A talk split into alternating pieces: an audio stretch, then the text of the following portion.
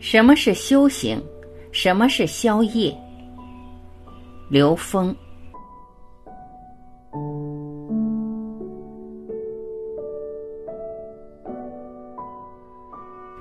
我们学净土的朋友，大家都读过《了凡四训》。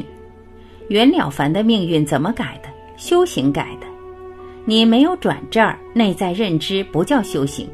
在三维空间，你做的再多，你在这儿内在认知没有转化，不是修行。修行一定是转投影源，一定是颠覆认知消业。所以我们在念阿弥陀佛的时候，他在给了我们足够的力量，让我们一边修炼，一边在消业，一边能够在我们现实的人事物里面去颠覆我们的认知，让我们念佛的效率越来越高。这叫行心行。万法必归于心法，万行必归于心行。阿弥陀佛是最大的心法，你把它当成一种方法，那你就把它降维了，降成一种知识了，跟唱一段歌、读一段诗没什么区别。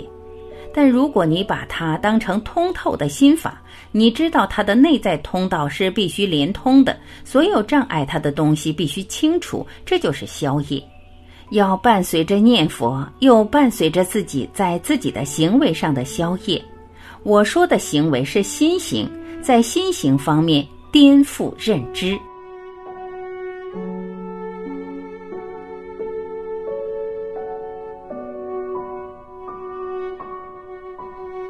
感谢聆听，我是晚琪，我们明天再会。